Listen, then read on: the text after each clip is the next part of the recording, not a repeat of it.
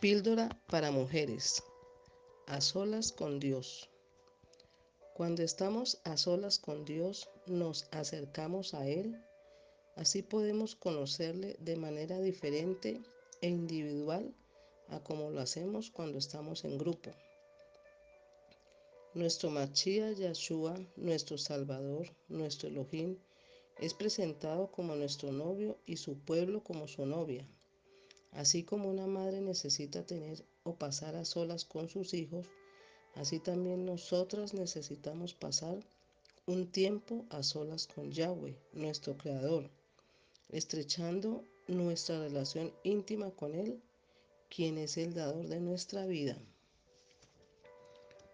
Dios nuestro Padre y Creador nos conoce profundamente, porque Él nos entretejió en el vientre de nuestra madre mi embrión vieron sus ojos, dice su palabra en Salmo 139, 13. Conoce hasta el número de nuestros cabellos, Lucas 12, 7. Y dice que valgo más que un pajarillo, Mateo 10, 29. Nuestro Creador nos invita a venir a Él y a conocerle, a tomar agua de vida gratuitamente esta agua es su palabra. Isaías 1.18, Apocalipsis 22.17. Busquémosle temprano, Salmo 63.1, y pasemos un tiempo a solas con Yahweh. Seamos como María, sentados a sus pies, escuchando su voz. Lucas 10:39. Si hoy tenemos oportunidad, tenemos hambre y sed de justicia, seremos saciados. Mateo 5, 6. Aprovechemos su presencia aún. Porque en Amos 8, 11 dice, los días están llegando.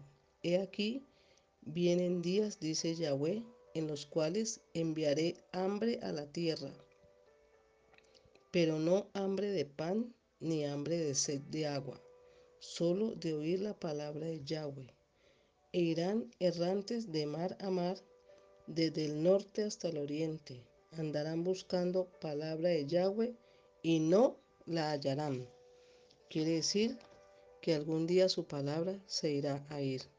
El Creador nos permita conocerle antes de que esto llegue a pasar.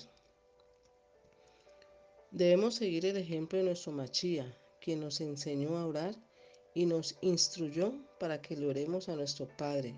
Mateo 6:6. También así como Moche, David o Josué, entre otros, tuvieron su tiempo a solas con su Salvador. Así también debemos nosotras tener un tiempo a solas con nuestro Creador. Pasar un tiempo a solas con Yahweh libera nuestra mente de distracciones para que podamos concentrarnos con Él y escuchar su palabra, su dirección, disfrutando de sus enseñanzas, para así conocerle más íntimamente y permanecer en Él, aferrados a su mano poderosa, que es la que nos sustenta, nos, nos defiende y nos protege. Cuando pasamos a solas con Yahweh, podemos escuchar lo que Él tiene para nosotros, en la soledad y en la intimidad con Él. Él conocerá nuestras necesidades y nos dará sabiduría y dirección para tomar las mejores decisiones. Nos guiará. Busquémosle. Separar un tiempo a solas con Yahweh, diaria y constantemente, sé que es una lucha en nuestro diario vivir por nuestras diferentes ocupaciones o quehaceres, pero debemos de tratar de hacerlo, porque esto nos ayudará, nos renovará el entendimiento. Romanos 12:2. Mi camino será prosperado y todo me saldrá bien. Aprenderé a ser esforzada y valiente. Josué 6:8. Me presentaré aprobada ante él. 2 Timoteo 2:15 me podré preparar para toda buena obra. Seré instruida en su palabra. Segunda de Timoteo 3, 16 y 17. Escucho su palabra y aprendo a ponerla por obra. Seré oidor y hacedor de la misma. Santiago 1, 22, 23. Temeré a Yahweh y le serviré de todo corazón. 1 Samuel 12, 24. Me sentiré gozosa, alegre y feliz. Filipenses 2, 12. Recibiré, aprenderé, lo escucharé y sentiré su paz en mi corazón. Filipenses 4, 8, 9.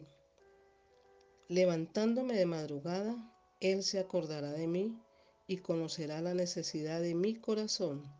1 Samuel 1, 19.